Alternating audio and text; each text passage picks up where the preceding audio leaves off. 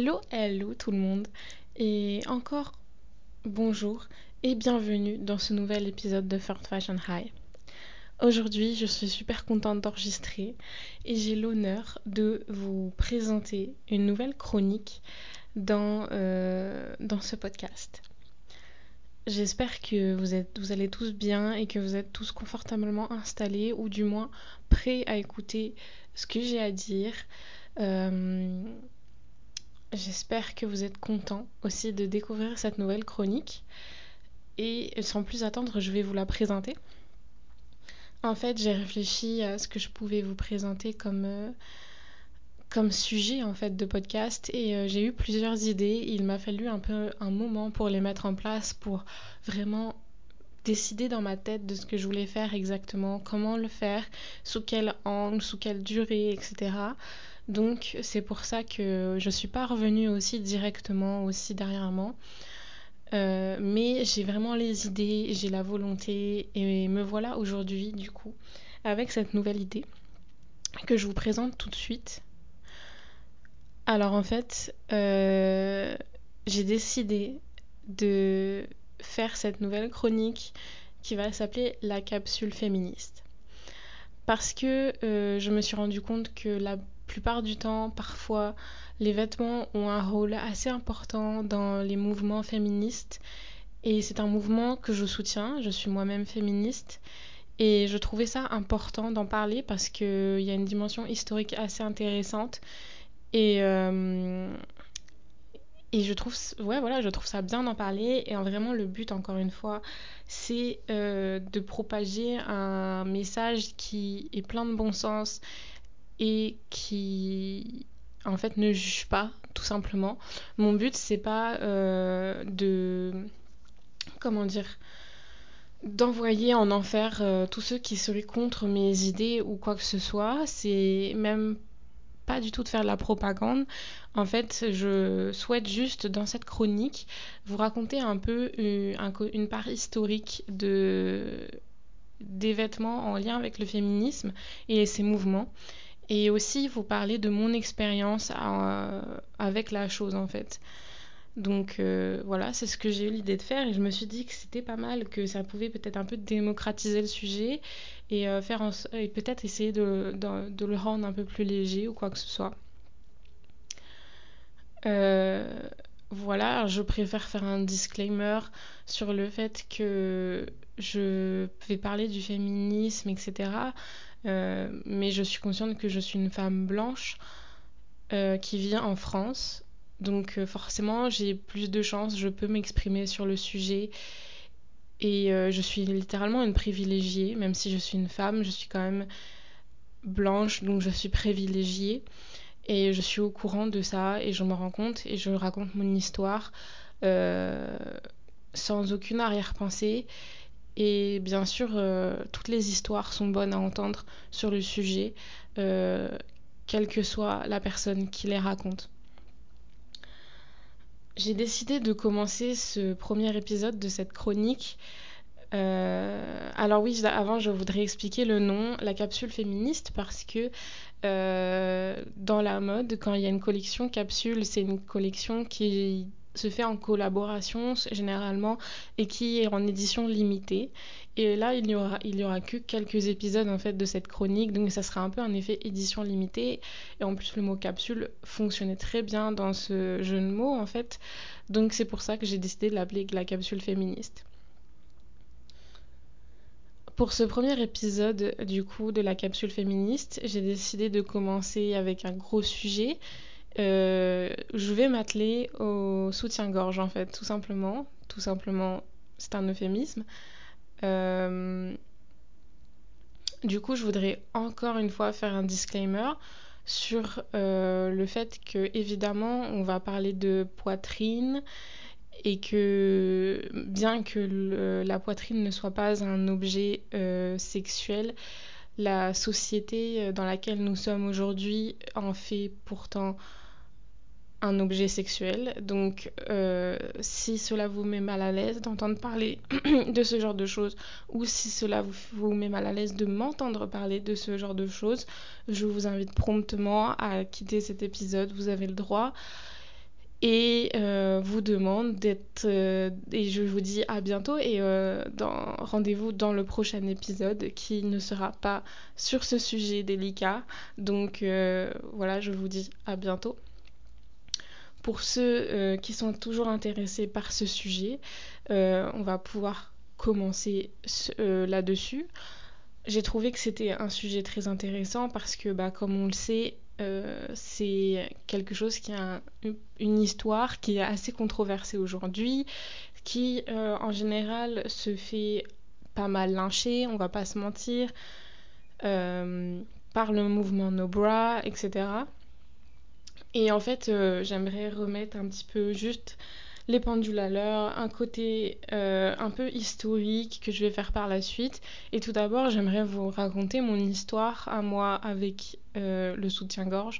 Parce qu'évidemment, euh, si je dis ça, c'est que j'en ai une. C'est pas une de ouf, hein, mais j'aimerais vous raconter. Peut-être que vous allez pouvoir vous identifier euh, ou juste que ça vous intéresse ou je ne sais quoi. Donc j'aimerais vous la raconter. Je précise également que je n'ai pas une forte poitrine. Et c'est ce qui fait aussi que je suis plus libre dans mes choix par rapport à ça. Et je suis consciente de ça aussi. Et je prends en compte évidemment que évidemment toutes les poitrines sont belles et toutes les poitrines sont différentes.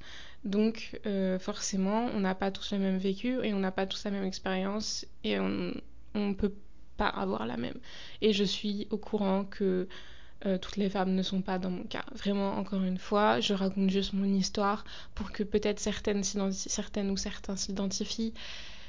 Et, euh, et voilà quoi. Et évidemment, euh, je parle pour toutes les personnes qui auraient une poitrine sans faire de différence sexuelle ou de genre. Ici, tout le monde est accepté et vraiment, il n'y a pas de souci.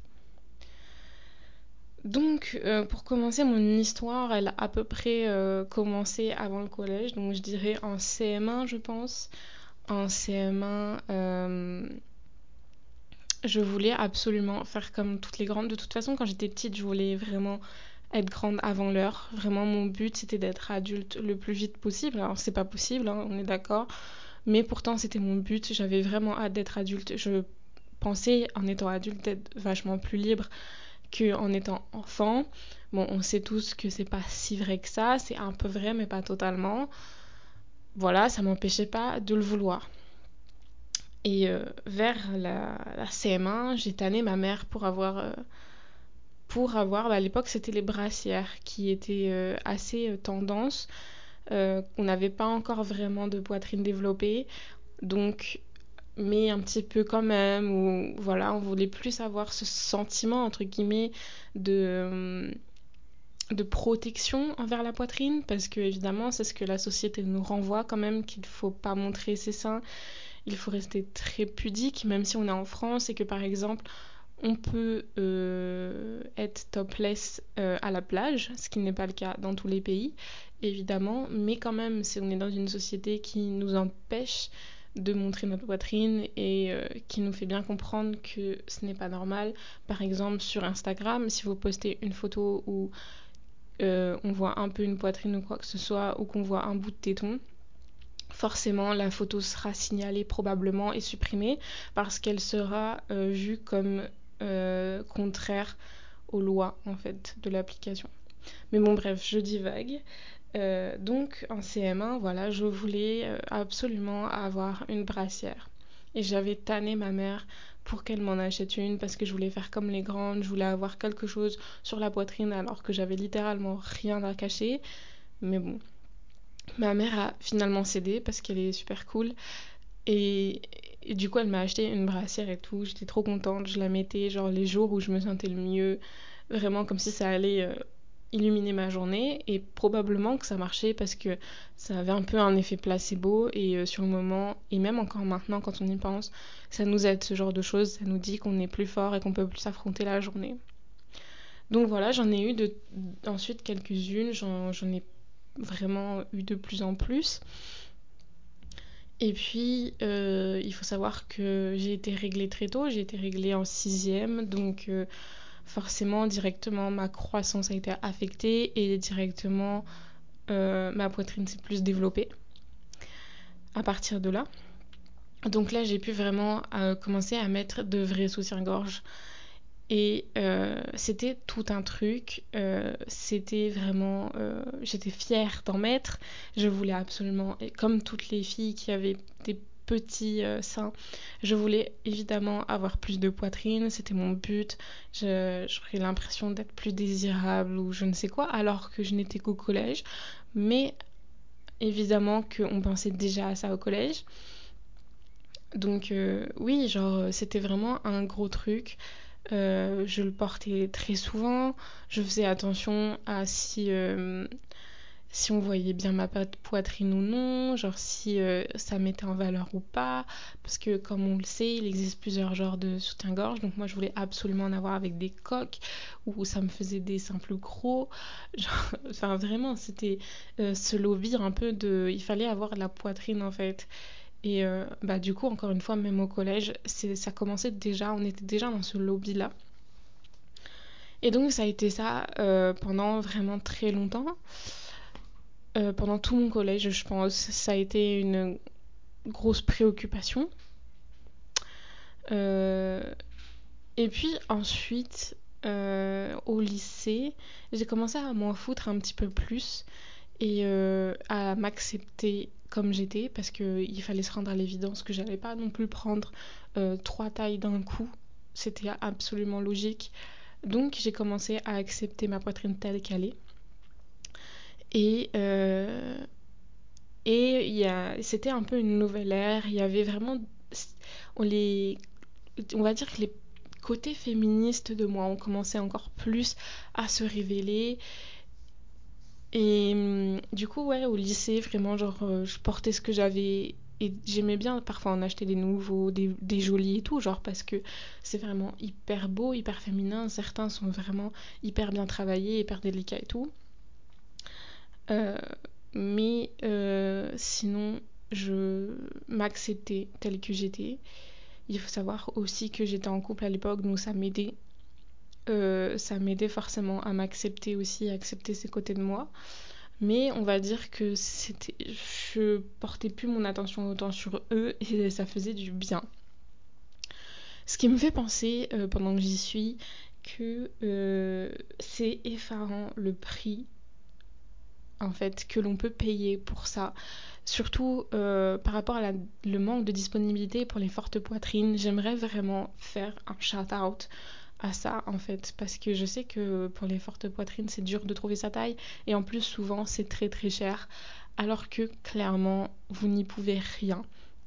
Et donc ça je trouve ça absolument dégueulasse. Et euh, je trouve ça important d'en parler. Je sais que les petites les plus petites poitrines aussi ça fait ce problème là en fait. Donc en fait ça veut dire que si on ne fait pas une taille moyenne et basique euh, ben on va se faire foutre en fait. Enfin, genre, euh, on prend ce qu'il y a et euh, même si c'est moche, c'est pas grave parce qu'on doit s'estimer heureuse. Je trouve ça vraiment pas normal et dégueulasse et je trouve que c'est quelque chose qui devrait changer. Euh, même si, encore une fois, en ce moment, on, va pas, dire que le soutien-gorge n'a pas vraiment la cote je trouve que quand même il faudrait euh, se poser 5 minutes et penser à ça et que ça soit pas une centaine d'euros quoi un soutien-gorge juste parce qu'on a une grosse poitrine ça c'est non ça devrait pas être possible enfin bref je reviens à mon histoire euh, oui euh, j'étais du coup moins sollicitée par ça je pensais à autre chose et voilà quoi, j'étais plus omnubilée par ça. Donc ça, ça a duré pendant tout le lycée. Et puis euh, aussi ma première année de fac. Donc je suis en train de réfléchir, ouais, ma première année de fac, euh, c'était pareil. Donc on était en... C'était mon année 2018-2019 et... Euh, et oui, genre je me rappelle que j'en portais et tout, mais voilà quoi, c'était en mode... Je, m'en foutais. Je m'en foutais vraiment, je m'acceptais, je m'acceptais, je m'acceptais telle que j'étais. Juste, je continuais à en mettre et voilà. Et puis ensuite, pendant l'été qui a suivi ma première année de fac, euh, donc l'été 2019, j'ai, je suis allée, alors vraiment histoire, petite story time, je suis allée à Festiland. Pour ceux qui ne connaissent pas, c'est un petit parc d'attractions en Normandie. Voilà, genre souvent là, tous ceux qui viennent de Normandie doivent savoir de quoi je parle. C'est hyper connu là-bas. Et du coup, euh, je me suis. Donc, j'étais là-bas l'été, voilà, tu passes une journée, tu fais des attractions et tout. Et il s'est avéré que j'ai vu une meuf, euh, j'ai vu une, une, fille qui euh, était en débardeur et qui ne portait pas, qui ne portait pas toute sa gorge derrière. Et ça se voyait, sauf qu'en fait, ça se voyait qu'elle l'assumait. Et je me suis dit, putain, c'est trop bien ce qu'elle fait. Genre, j'ai vraiment été admirative en fait de son comportement.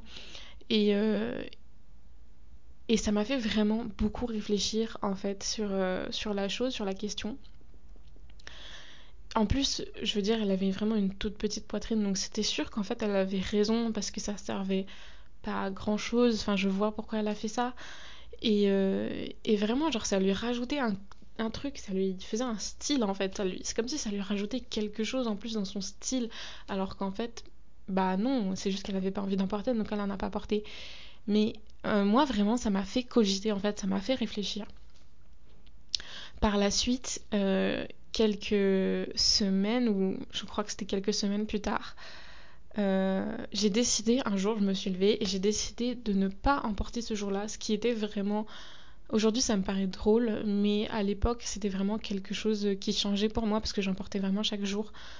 Et je portais juste un t-shirt vraiment assez large ce jour-là, hein, donc c'était pas non plus comme si j'avais mis, euh, comme la fille, euh, un débardeur où on voyait tout. Mais euh, rien quand même si je mettais un t-shirt comme ça, j'avais l'impression que tout le monde le voyait. Et je suis sortie comme ça et tout. Et je regardais les regards des autres parce que vraiment j'avais l'impression que tout le monde pouvait voir que j'en avais pas mis. Alors que littéralement tout le monde s'en fout. Hein. Tout le monde passe à côté de moi, que j'en ai ou que j'en ai pas. Les gens s'en battent les reins. Sauf que, bah forcément, moi je pensais que si. Et je me disais ça et à la fois j'avais l'impression de faire un mouvement hyper rebelle et tout et je me sentais super bien. Donc à l'époque euh, j'avais 18 ans et, euh, et ouais genre je me sentais hyper hyper bien et je me disais putain c'est trop cool et, euh, et je me disais ouais j'étais capable de faire ça. Vraiment j'étais très très fière de ma personne d'avoir fait ça. Donc j'ai recommencé en fait j'ai j'ai recommencé à le faire euh, par la suite, euh, donc toujours avec euh, des t-shirts comme ça, genre amples et tout ça. J'avais du mal à le faire avec des choses plus moulantes. Mais bon, c'était déjà ça de le faire avec ce genre de t-shirt.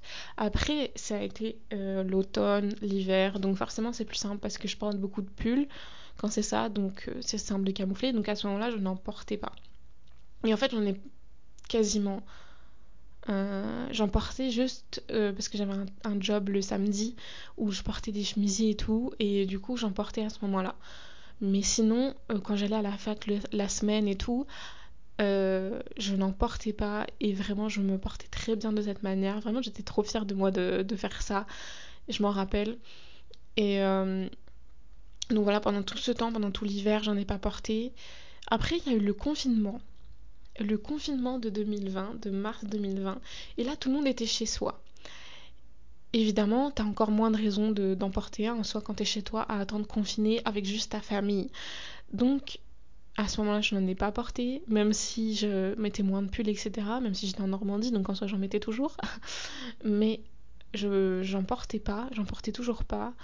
Euh, et, vraiment, en fait, pendant tout le confinement, je n'en ai pas porté une seule fois. Et c'est à ce moment-là que je me suis dit, je ne vais pas en reporter. C'est mort, je, refusais, je refusais ça.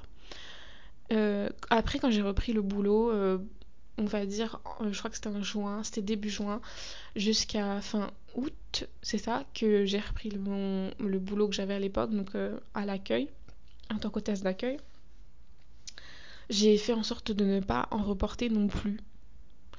Euh, parce que vraiment j'avais pas envie. Et comme dit j'ai une petite poitrine donc forcément c'est plus facile de faire genre. Donc soit tu mets un, top en dessous de ton chemisier ou quoi que ce soit pour vraiment être sûr qu'on voit rien ou quoi que ce soit. Après j'avais un blazer aussi donc euh, ça peut aider à camoufler. Enfin bref je faisais tout pour ne pas emporter. C'était mort. Et puis en fait, depuis ce temps, je n'en ai pas reporté une seule fois. Vraiment, pas une seule fois. Je, n'en ai remis. Et je m'en porte très bien. Aujourd'hui, vraiment, je n'en porte plus du tout. Évidemment, j'en ai quand même dans J'en ai quand même en fait dans mes affaires, ce qui est la preuve que la société nous demande quand même au final, nous dit que c'est mieux si on en a, si on en porte un, etc. Euh, j'en ai au cas où. Vraiment le fait que j'en ai au cas où, quand même, alors que ça fait euh, du coup plus de...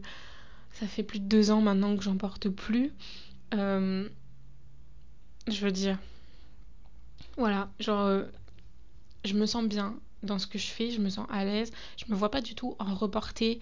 Et, euh, et si jamais j'ai peur qu'on voit trop, je vais, plus, je vais vraiment préférer porter un top en fait ou un petit débardeur.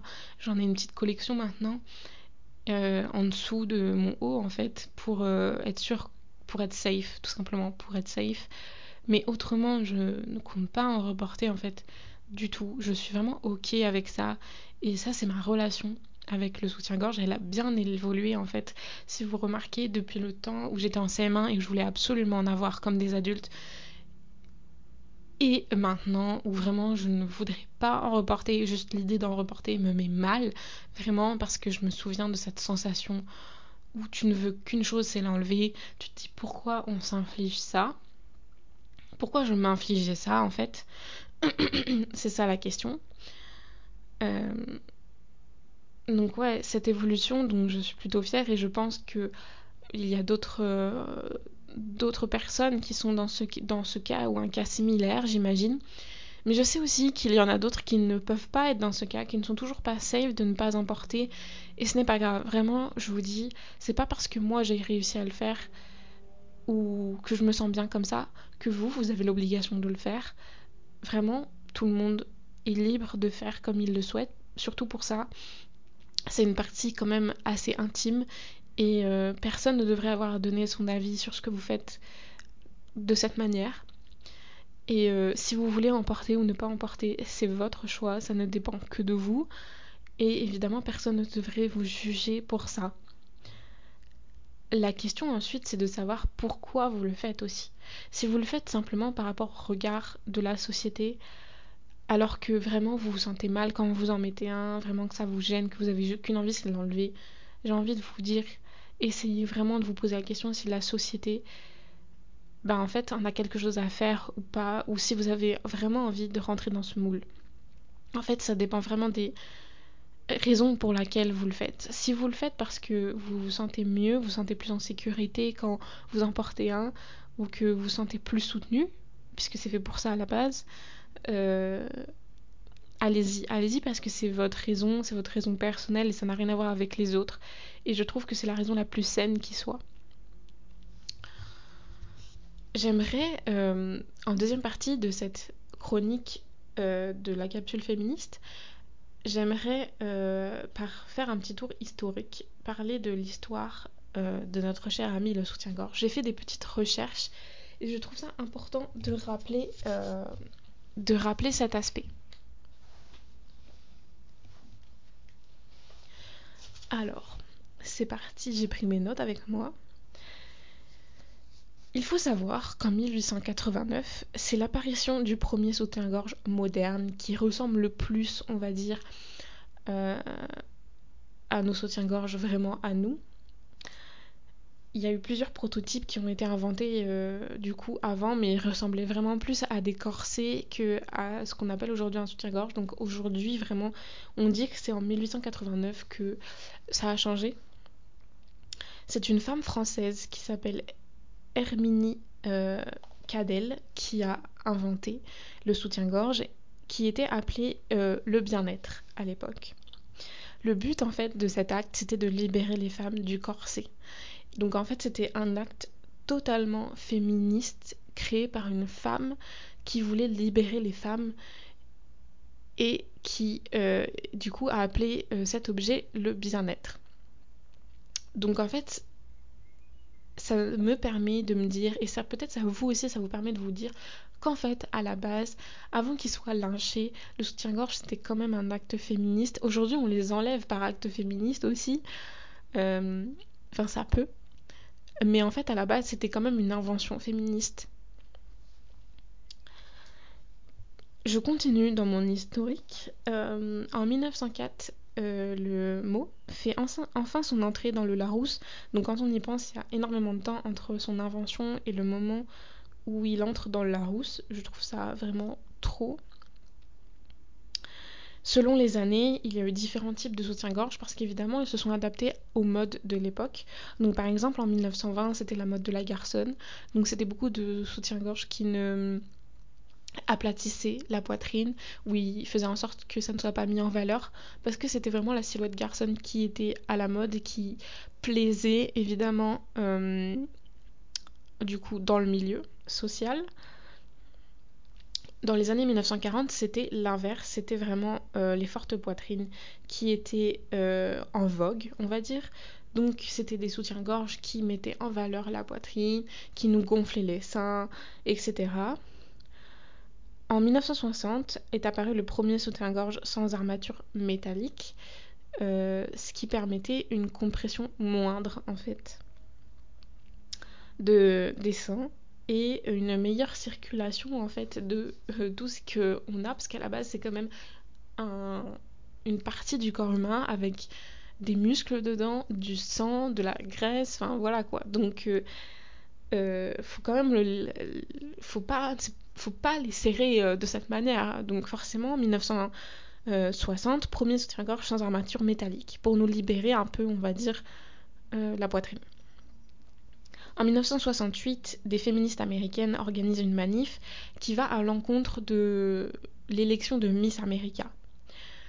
Pendant cette manifestation, elles euh, sont appelées du coup à enlever leur soutien-gorge et à les jeter à la poubelle. Contrairement à ce qu'il se dit, elles ne, elles ne, les ont pas brûlées, elles les ont simplement jetées à la poubelle. Ce n'est qu'une légende en fait, le fait de brûler les soutifs comme ça, c'est pas forcément véridique apparemment. En 1994, donc vraiment, vraiment euh, bien plus tard, bien plus tard, euh, Wonderbra, donc la marque Wonderbra, euh, invente le premier soutien-gorge ampliforme, donc en fait qui simplement souligne la forme que l'on a et qui n'exagère pas, juste qui la rend soi-disant plus belle. Il faut savoir que quand on ne porte pas de soutien-gorge, donc comme moi par exemple, euh, cela permet la sollicitation des ligaments de Cooper, donc ceux qui sont juste au-dessus de la poitrine, parce qu'en fait, à la base, nos seins sont faits pour tenir tout seuls.